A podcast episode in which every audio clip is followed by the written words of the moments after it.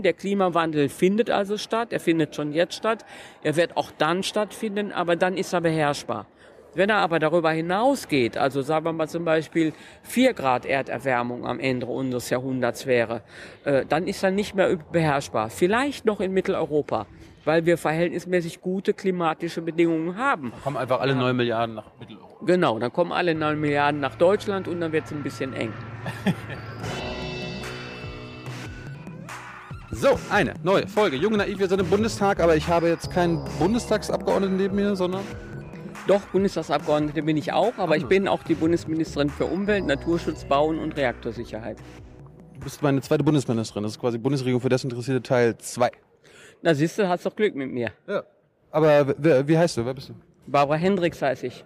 Und wie gesagt, Bundesministerin für Umwelt, Naturschutz, Bau und Reaktorsicherheit kann man gleich mal auswendig lernen. Was, was, was, was ist das für ein Job? Oh, das ist ein Job, der macht viel Freude, aber auch viel Arbeit. Aber ich mache das natürlich freiwillig und das ist total vielfältig. Wie der Name ja schon sagt, da sitzt unheimlich viel drin. Was hast du denn vorher gemacht? Vorher war ich auch schon Bundestagsabgeordnete und ich war ziemlich lange parlamentarische Staatssekretärin im Finanzministerium. Also eigentlich bin ich eine Zahlenfrau. Und darum passt du ins Umweltministerium? Ja, natürlich. Es hat auch immer was mit Zahlen und mit Geld und so und mit Kosten und mit Vermeidung von Kosten zu tun. Klar, passt. Aber im Kern bist du wahrscheinlich Umweltaktivistin und deshalb Umweltministerin geworden. Nee, man muss nicht Umweltaktivistin sein, um Umweltministerin zu sein, sondern man muss natürlich ein vernünftiges, umweltgerechtes Leben führen, sonst wird das gar nicht gehen. Aber ich muss mich nicht irgendwie von Atomreaktoren abseilen. Wie führt man ein umweltgerechtes Leben? Na, indem man äh, an erster Stelle so wenig wie möglich Energie verbraucht. Das ist eigentlich die Voraussetzung. Denn jeder Energieverbrauch äh, ist einmal natürlich Rohstoffnutzung, äh, aber zum anderen ist es fast immer damit verbunden, dass irgendwie schädliche Folgen entstehen. Insbesondere natürlich fürs Klima durch CO2. Das heißt, du, du fährst ein Elektroauto. Nee, aber ich fahre persönlich meistens Fahrrad. Das ist ja auch schon mal nicht schlecht. Im Ernst? Ja, meinen Urlaub mache ich eigentlich immer auf dem Fahrrad. Und sonst jetzt hier so in der Stadt, äh, gibt's da, gibt's da nicht schon so eine, so eine Dienstwagen äh, mit Hybrid oder Elektro oder so? Haben wir schon im Umweltministerium, ja, haben wir schon. Und wir haben auch Elektrofahrräder im Umweltministerium. Aber bin ich doch ehrlich, also wenn man so in solche Sitzungen muss und irgendwie Hosenanzug an und, und nicht immer in Regen kommen und so, dann ist es alles nicht so einfach, muss man ehrlicherweise sagen. Wo, wo, du sagst Fahrradfahren, wo kommst du denn her? Vom Niederrhein, da fahren alle Leute Fahrrad. Ist ja direkt neben Holland. Holland? Habe, äh, ich habe noch nicht viel vom Klimaschutz gelernt, aber ich habe gehört, Holland ist immer in Gefahr. Wäre der Niederrhein dann auch in Gefahr? Also Holland ist in Gefahr, der Niederrhein auch nicht. Es ist auch nicht ganz Holland in Gefahr. Aber in der Tat, wenn der Meeresspiegel steigt, dann wären große Teile von, von den Niederlanden in Gefahr, ja. Wenn er steigt oder wird er steigen? Er ist schon gestiegen. Er ist schon in den letzten Jahrzehnten, also seit dem Ende des 19. Jahrhunderts, um 19 Zentimeter gestiegen. Das hört sich nicht viel an, aber wenn man nicht so richtig hoch über dem Meeresspiegel liegt, dann ist man eben trotzdem weg. Äh, und die Gefahr ist eben nicht nur bei Teilen der Niederlande so, sondern bei vielen anderen kleinen Inselstaaten zum Beispiel durchaus gegeben. Ja, also der Meeresspiegel wird auch weiter ansteigen, aber wir müssen genau den Meeresspiegel, äh, Meeresspiegelanstieg begrenzen, äh, indem wir eben auch den Klimawandel begrenzen. Hat, haben die Menschen, haben, hat die Menschheit irgendwas mit dem Klimawandel zu tun? Ja, also da haben ja eine ganze Zeit lang haben sich ja da Wissenschaftler gestritten oder auch konservative Politiker, so wie meinetwegen Republikaner in den USA oder so, äh, die behaupten das Gegenteil, äh, aber das ist Quatsch. Dass, also, der Mensch, dass der Mensch gar nichts damit zu tun hat. Ja, ja, die behaupten, der Mensch hätte nichts damit zu tun und es hätte schon immer Vulkanausbrüche gegeben und es hätte schon immer Eiszeiten gegeben und Hitzeperioden und das sei alles normal. Ist aber nicht. Also mittlerweile sind mindestens 95 Prozent aller Wissenschaftler der ganzen Welt fest davon überzeugt, dass ganz überwiegend der Klimawandel menschengemacht ist. Nicht allein. Also wenn ein Vulkan zum Beispiel ausbricht, dann hat das Wirkungen auf den Klimawandel, das ist klar. Aber ganz überwiegend ist es menschengemacht. Gibt es denn Klimaleugner bei euch in der Großen Koalition? Nee, bei uns gibt es keine Klimaleugner. Die gibt es also wirklich in manchen Teilen, die gibt es in den Vereinigten Staaten, die gibt es in Australien und auch in anderen nicht-demokratischen Ländern kommt das auch vor, durchaus, aber bei uns gibt es das nicht. Äh, was, du meinst, du bist keine Umweltaktivistin, aber warst du vorher in irgendwelchen Verbänden oder Gewerkschaften, die sich dafür eingesetzt haben? Ja, natürlich. Also ich bin natürlich in anderen Bereichen schon aktiv, das ist keine Frage. Ähm, Zum Beispiel auch in der Gewerkschaft. Da muss man natürlich sehen, dass man da die Interessen auch austariert. Keine Welche? Frage. Welche ist das? Ich bin jetzt in der IGBCE. E, Da muss man tatsächlich von innen dran arbeiten, dass die das die Industriegewerkschaft Bergbau und Chemie, Energie. Und da muss man natürlich auch von innen für Verständnis werben, äh, dass man Produktionsweisen tatsächlich verändern muss im Hinblick auf den notwendigen Klimawandel. Das ist klar. Ähm, Und da wächst aber natürlich das Verständnis auch, ja klar. Das, das hört sich hört sich jetzt aber nicht nach einer Umwelt äh, oder Klimawandel alarmierenden Industrie an, oder? Also die sind Nee, in Wirklichkeit sind das natürlich diejenigen, die zum Beispiel auch äh, Kohlekraftwerke betreiben. Ja, also der, man muss bei allem, was man tut, natürlich immer die verschiedenen Interessen der, auch im Auge behalten. Also wir müssen wegen Klimawandel zum Beispiel die äh, St- Stromproduktion aus Kohle zurückführen. Aber wir können das natürlich nicht machen, indem wir die Menschen in Deutschland irgendwie arbeitslos werden lassen oder indem wir Verlagerungen von Industrien äh, äh, herbeiführen.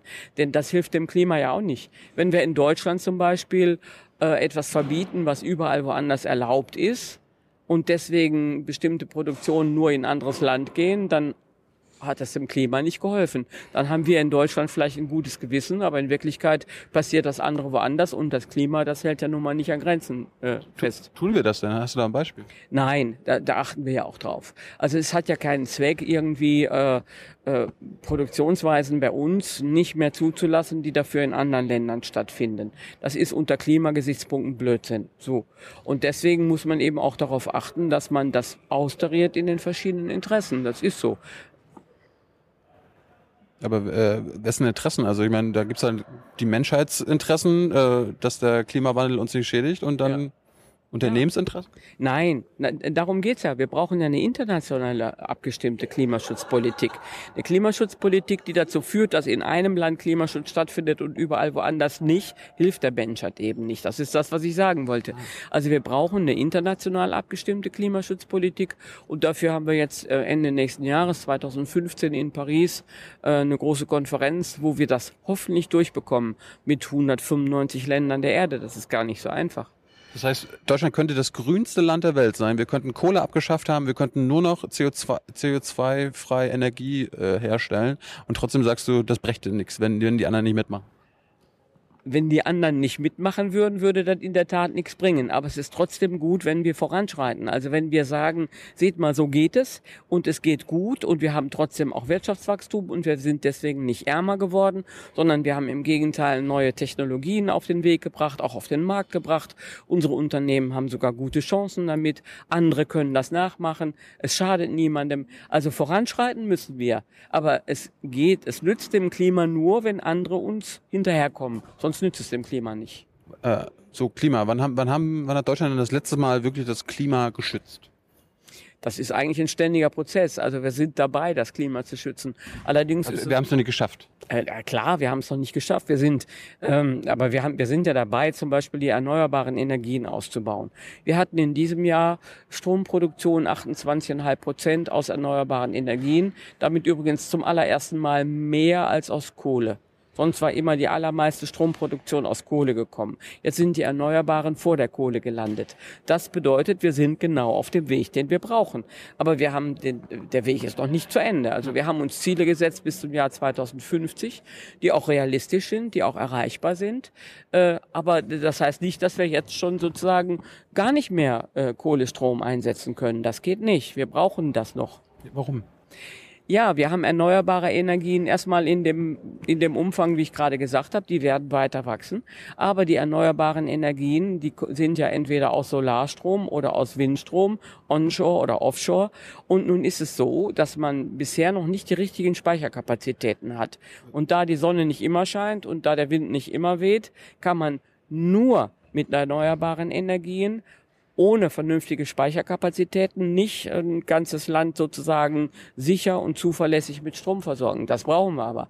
Das brauchen wir nicht nur für die Industrie, sondern das wollen wir auch selber haben. Wir kommen rein, machen Lichtschalter an oder stecken irgendwas in die Dose und wollen natürlich sofort Strom haben. So.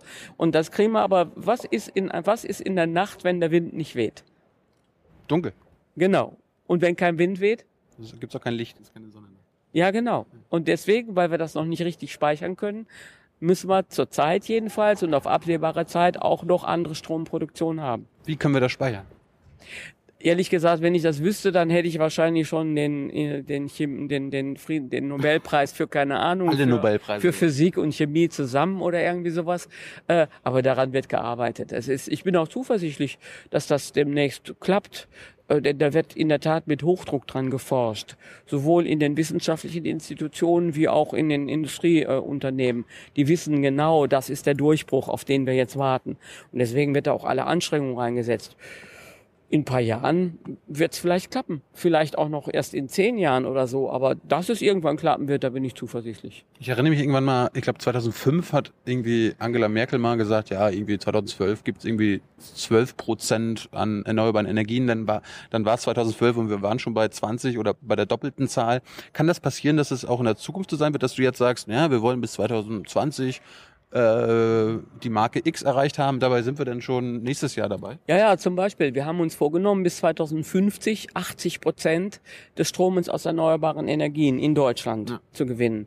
Das kann schon sein, dass wir da früher sind, dass wir das vielleicht schon 2040 erreichen. Das ist gut möglich. Warum, warum haben wir uns nicht das Ziel 100 Prozent gesetzt? Ja, weil wir das eben im Moment noch nicht mit den Speicherkapazitäten haben. Ich meine, wir können uns ja keine Ziele setzen, von denen wir äh, nach jetzigem Kenntnisstand annehmen müssen, dass sie unerreichbar sind. Ne? Also äh, wir müssen ja, wenn wir uns Ziele setzen, zwar ähm, ehrgeizige Ziele setzen, die uns voranbringen, die auch die Wirtschaft dazu bringen, äh, innovativ zu sein, die die Wissenschaft dazu bringt, wirklich alle Gedanken da anzustrengen und voranzukommen. Aber ich kann nicht sagen, äh, wir erreichen 100 Prozent und dann kommt der Nächste und sagt so, und wie willst du das denn mit Sonnen- und Windstrom machen? Du kannst doch nicht speichern. Ja, dann stehe ich ja ganz dumm da. Das heißt, sobald wir es äh, wissen, wie wir speichern, können wir auch das Ziel 100 Prozent ausrufen. Ja, das wäre dann möglich. Sobald wir wissen, wie wir speichern, können wir das machen. Wir müssen allerdings die Leute noch mitmachen und bereit sein, äh, zum Beispiel den Strom auch, ich sag mal, offshore von der Nordsee auch noch nach Bayern leiten zu lassen. Also ein bisschen Bereitschaft der Bürgerinnen und Bürger brauchen wir dafür auch noch. Die, die gibt's noch nicht so wirklich?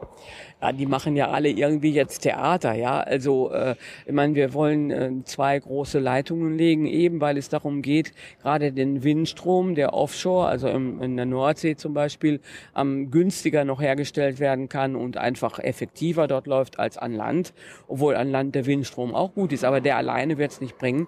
So, und wenn du das aber jetzt irgendwie vor der Küste von, von Ostfriesland produzierst und in Ostfriesland ist verhältnismäßig wenig Industrie und viel Industrie ist im Ruhrgebiet und in Südwestdeutschland und in Süddeutschland und die brauchen alle Strom, da du da ja irgendwie hinkommen.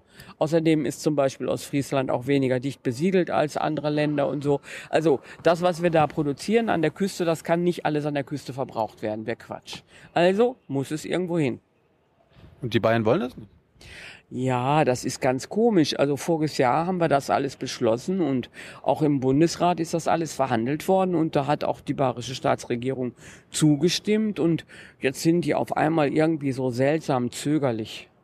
Die sind aber in der Regierung, warum redest du nicht mit denen? Warum rufst du nicht mal an? Ja, wir sind ja, ist ja nicht so, als würden wir nicht miteinander reden, aber das ist ja so. Wenn, das sind, das sind unterschiedliche Interessen, oder was? Ja, das, ich weiß nicht genau. Es kann daran liegen, dass sie nicht, dass sie nicht genug Knochen im Schnurrbart haben, um wirklich mit den Bürgerinnen und Bürgern zu reden und zu sagen, so, wenn ihr keinen Atomstrom mehr wollt, und das will ja niemand, so, wir steigen aus aus der Atomenergie. Und wenn ihr wollt, dass die Erneuerbaren voranschreiten, dann müsst ihr auch bereit sein, tatsächlich die Erneuerbaren auch hier bei uns sozusagen ankommen zu lassen.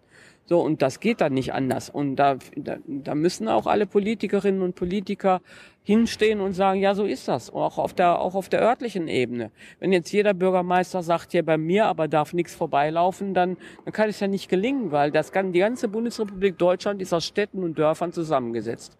Und wenn jeder Bürgermeister sagt, nee, bei mir nicht, hm. dann kriegen wir gar nichts geregelt. Warum überzeugt man die Bevölkerung nicht damit, dass man ihnen sagt, hey, wenn wir das jetzt, wenn wir irgendwann bei 100 Prozent sein sollten, dann brauchen wir für Strom gar nichts mehr bezahlen, weil sich das ja dann irgendwie äh, selbst äh, ergibt durch die, durch die Erneuerbaren. Und das Einzige, was dann irgendwie kostet, sind die äh, Instand, ja, Instandsetzungshaltung. Ja. Warum, ist, ist, warum wird das Argument eigentlich nie gebracht? Ey Leute, irgendwann brauchen wir für den Strom nicht mehr bezahlen. Ja, fast nichts mehr. Ist klar. quasi. Ja, also in der Tat, also wenn wir bei den Erneuerbaren so weit vorankommen, sodass wir sogar irgendwann 100 haben, äh, dann geht es um die Installation der Kapazitäten und um die Pflege. Also es muss natürlich immer mal wieder investiert werden, Erhaltungsinvestitionen vielleicht auch noch ein bisschen weiter ausgebaut und so. Aber in der Tat, das wäre das wäre ein unglaubliches Sparprogramm, äh, auch von Geld, was sozusagen im Inland bleibt, weil wir ja nicht mehr das ganze Geld ausgeben müssen, um äh, um um Öl und Gas und so zu kaufen, welches wir in Deutschland ja nicht nennenswert haben. So und da würdest du da würdest du ungefähr also mindestens europaweit ist ausgerechnet worden, würde man 500 Milliarden Euro pro Jahr in der Europäischen Union sparen können, wenn man die ganzen Importe nicht mehr braucht, ja, die von außerhalb der Europäischen Union kommen. 500 Milliarden pro Jahr, das ist äh, fast doppelt so viel wie der ganze Bundeshaushalt. Also das ist richtig viel Geld und das stünde ja für andere Zwecke auch in Europa oder woanders auf der Welt zur Verfügung.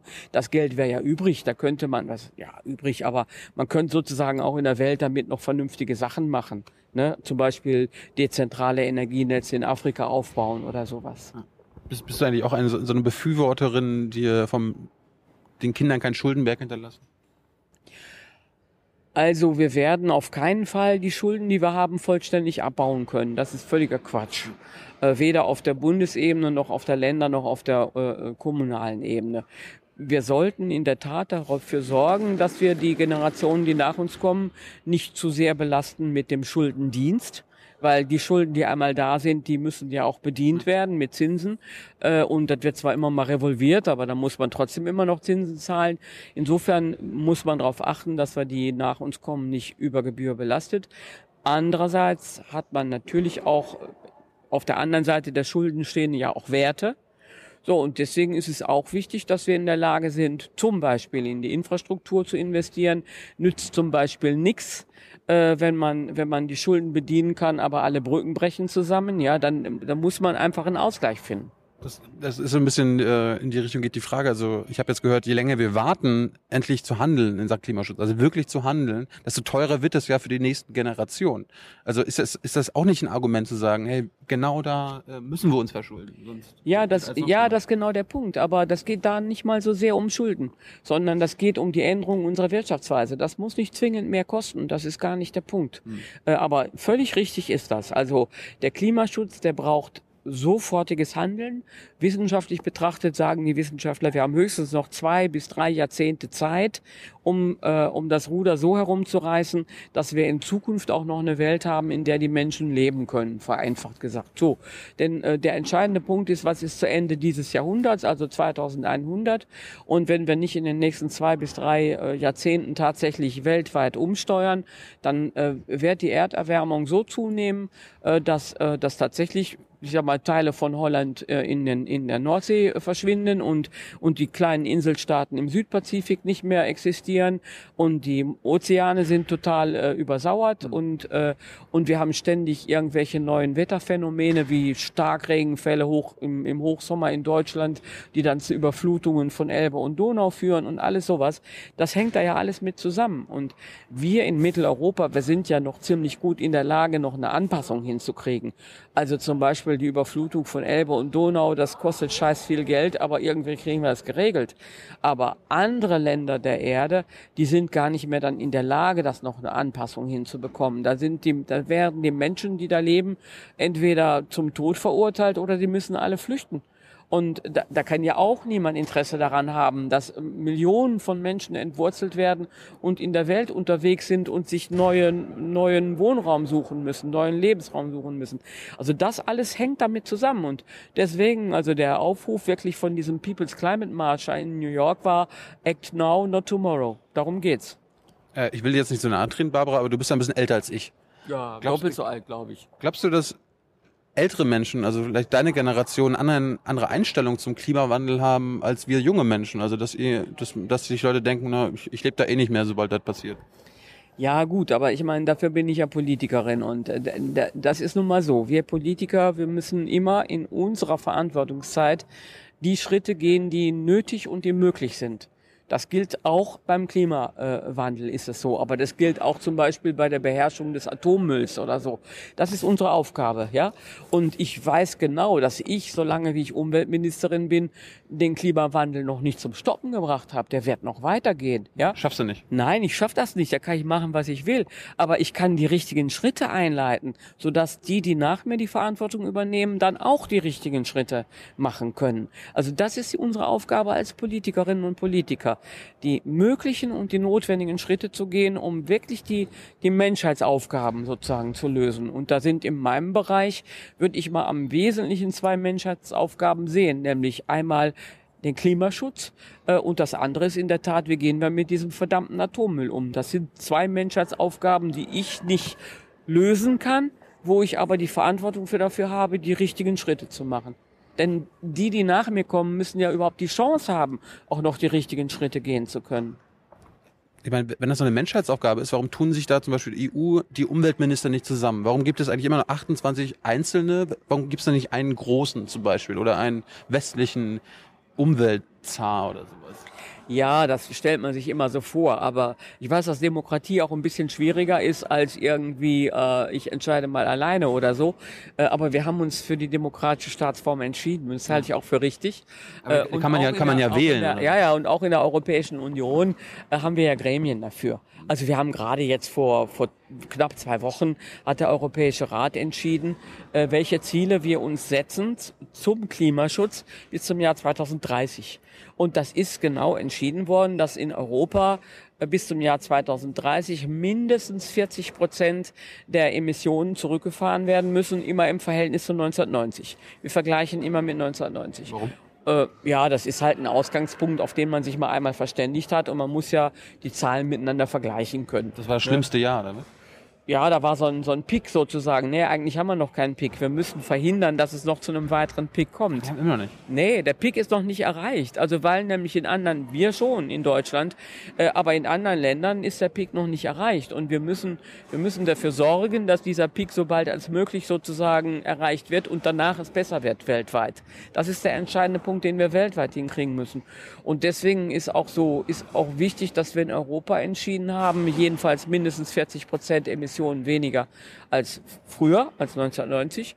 Damit sind wir jetzt weltweit im Moment führend und das heißt, dass wir erwarten, dass die anderen uns folgen. Also namentlich China und USA, aber auch andere große Länder wie, wie Indien und so. Und alle müssen nach ihren Möglichkeiten was machen. Das ist auch klar, dass jeder das nach seinen Möglichkeiten machen muss. Äh, wir können ja zum Beispiel von Gambia oder so nicht verlangen, dass sie dasselbe können wie Deutschland. Die müssen auch nicht dasselbe wie Deutschland, weil die sind ja keine industriellen Emittenten. Ja. Äh, aber natürlich haben die auch Emissionen. Und dann müssen wir denen dabei helfen, dass die ihre Art von Emissionen auch zurückdrängen können. Also sagen wir mal zum Beispiel, dass die Frauen in Gambia jetzt nicht immer Holz verbrennen müssen, damit sie Wasser abkochen können und eine warme Mahlzeit bereiten. Da, das würde ja zum Beispiel gehen durch dezentrale Energieversorgung durch Solarenergie. Ja, also solche Sachen machen wir auch und fördern wir auch. Nur das muss das muss durchgängig werden, damit es dem Klima auf Dauer richtig hilft. Du hast einen Peak angesprochen in Deutschland. Ich habe jetzt irgendwie gehört, letztes Jahr hat Deutschland so viel CO2 ausgestoßen wie, ist das ein, war das ein Rekordjahr oder sowas? Nee, ein Rekordjahr nicht, aber wir haben in der Tat in 2012 und in 2013 wieder mehr ähm, CO2 ausgestoßen als im Jahr 2011. Aber ich denke, wir sind das grüne Land. Also ja, da ist genau der Punkt. Also wir haben in der, zurzeit ist, äh, ist der Kohlestrom so billig, dass der Kohlestrom äh, den, die Produktion von Strom aus Gas verdrängt hat. Also ähm, man muss ja Folgendes sehen. Wir haben, wir steigen aus der Atomenergie aus und wir steigen ein in die erneuerbaren Energien, sehr erfolgreich. Aber wir haben ja noch anderen, andere Stromproduktion. Haben wir eben schon drüber gesprochen. Und da ist der Kohlestrom besonders schädlich. Also wenn man Gas zu Kohle macht, wird auch CO2 freigesetzt, aber längst nicht so viel, wie wenn man Kohle zu Strom macht. Und deswegen kommt es darauf an, dass wir in diesem fossilen Energiemix äh, die Kohle zurückdrängen und zugunsten der effizienteren Gaskraftwerke. Das ist entscheidend. Das müssen wir auch in der nächsten Zeit schaffen. Da sind wir auch auf dem Weg. Ähm, dazu gehört auch, dass wir den Emissionshandel in Europa wieder auf feste Füße stellen. Was ist das? Ja, genau, der Emissionshandel. Das ist eigentlich ein ganz schlaues Ding. Ablasshandel wie in der Kirche, oder? Ja, nicht ganz. Also wenn man, wenn man Schmutz produzieren will, also CO2 produzieren will, durch die Art und Weise, wie man wirtschaftet, dann wird man besteuert. Dann muss man Geld dafür bezahlen. Das ist jetzt keine Steuer, sondern da muss man so ein Zertifikat kaufen. Das ist also eine, eine marktwirtschaftliche Lösung. Das, äh, ein, Gut, ein Gutschein. Ja, sowas in der Art. Ein, ein Verschmutzungsrecht. Ja, man kann Verschmutzungsrechte kaufen. Die, die, die beschmutzen, können sich davon freikaufen, dass sie beschmutzen. Ja, sie, nee, ein bisschen andersrum. Wenn sie überhaupt beschmutzen wollen, müssen sie richtig viel Geld dafür bezahlen. Und weil das so ist, werden sie dazu gedrängt, innovativ zu werden und nicht mehr so viel zu beschmutzen und verschmutzen. Das ist der Gedanke, der dahinter ist. Aber, funktio also aber geht, funktioniert, funktioniert das denn? Ich habe gehört, der CO2-Handel soll nicht so gut funktionieren. Ja, im Moment ist es das Problem, in der Tat. Deswegen müssen wir daran. Wir haben einfach zu viel Verschmutzungszertifikate im Markt. Die sind zu billig. Äh, und weil die so billig sind, gibt es auch keinen Innovationsschub mehr für die Unternehmen. Wenn ich ganz billig Schmutz machen darf, dann bin ich nicht so daran interessiert, den Schmutz zu vermeiden. Und deswegen müssen wir da jetzt was ändern. Wir müssen diese, diese Verschmutzungszertifikate ungefähr zwei Milliarden sind zu viel im Markt, die müssen raus aus dem europäischen Markt und äh, dann wird das Verschmutzen wieder so teuer, dass es auch äh, wieder teurer wird, Kohlestrom zu produzieren. Unter anderem, aber auch natürlich im industriellen Bereich werden dann wieder mehr Anstrengungen unternommen, um zum Beispiel energieeffizienter zu werden. Warum, warum gibt man diese ganze äh, also diese, diesen ganzen Emotionshandel nicht auf und macht so eine Verschmutzungssteuer. Also, dass man sagt, du verschmutzt, also musst du dafür extra rappen. Ist das nicht auch ein Weg? Das wäre das wär die andere Alternative. Man kann das nicht beides machen. Also entweder macht man das marktwirtschaftlich oder mit Steuern. Wir haben uns in Europa entschieden, das über den marktwirtschaftlichen Weg zu machen. Äh, aber, aber das hat ja offensichtlich nicht funktioniert. Ja, das ist aber heilbar, indem wir, indem wir eben, ja, man kann es wieder auf richtige Füße stellen, indem wir eben überschüssige Zertifikate aus dem Markt rausnehmen und dann werden die von alleine teurer. Ähm, also die Alternative wäre in der Tat eine, eine CO2-Steuer. Das ist nicht, das ist, wäre prinzipiell nicht ausgeschlossen, aber das müsste man dann äh, stattdessen machen. Also beides nebeneinander gehen. Nicht Steuern und Marktwirtschaft miteinander für genau dasselbe. Das ist nicht okay. Man kann die Leute ja auch nicht zweimal für dasselbe bezahlen lassen. Entweder so oder so. Äh, muss eine Umweltministerin auch mal erklären, was der Unterschied zwischen Klima und Wetter ist? Ja, da ist ein, in der Tat noch ein Unterschied. Also Wetter, das nehmen wir jeden Tag wahr, wie das ist. Da ändern sich natürlich die Temperaturen äh, und wir nehmen wahr, auch das war ein schöner Sommer oder nicht so ein schöner Sommer. Ähm, im, Im langjährigen Mittel, und darum geht's dann, äh, ändert sich das Klima. Und jetzt hört sich das nicht viel an. Also seit 1880, glaube ich, äh, ist das durchschnittliche Klima auf der Welt um 0,8 Grad wärmer geworden. Kaum zu spüren. Kaum zu spüren, merken wir nicht, ist ja. mal ein schöner Sommer oder nicht so ein ja. schöner Sommer oder ein, oder ein Winter mit Schnee oder ein Winter ohne Schnee. Alles nicht so zu spüren. Aber äh, die Welt merkt es, unsere Atmosphäre merkt es, die ganze Welt merkt es, die Ozeane merken es. Und wir wissen, Tiere. die Tiere auch, und wir wissen, wir, wir dürfen maximal zwei Grad Erderwärmung zulassen so bis zum Ende dieses Jahrhunderts darf das nicht mehr werden als maximal zwei Grad. Dabei müssen wir ja bedenken, dass die Weltbevölkerung ansteigt. Wir haben jetzt sieben Milliarden Menschen auf der Erde. Wir werden am Ende dieses Jahrhunderts sicherlich neun Milliarden Menschen auf der Erde haben. Alle verbrauchen Energie. Jedes menschliche Leben ist mit Energieverbrauch verbunden. Jedes Wirtschaften ist mit Energieverbrauch verbunden. Das heißt, erwartend, dass die Weltbevölkerung steigt, müssen wir das mit in Rechnung stellen und sagen, maximal zwei Grad darf passieren. Der Klimawandel findet also statt. Er findet schon jetzt statt. Er wird auch dann stattfinden, aber dann ist er beherrschbar. Wenn er aber darüber hinausgeht, also sagen wir mal zum Beispiel vier Grad Erderwärmung am Ende unseres Jahrhunderts wäre, äh, dann ist er nicht mehr beherrschbar. Vielleicht noch in Mitteleuropa, weil wir verhältnismäßig gute klimatische Bedingungen haben. Dann kommen einfach alle neun Milliarden nach Mitteleuropa. Genau, dann kommen alle neun Milliarden nach Deutschland und dann wird es ein bisschen eng. ähm, hast du eigentlich auch Gegner? Also als Umweltministerin, wer sind deine größten Gegner? Also jetzt Gruppen oder Menschen? Ach, ich will gar nicht von Gegnern sprechen. Äh, aber natürlich gibt es Interessen, das ist klar. Wer, wer, wer ähm, ist das?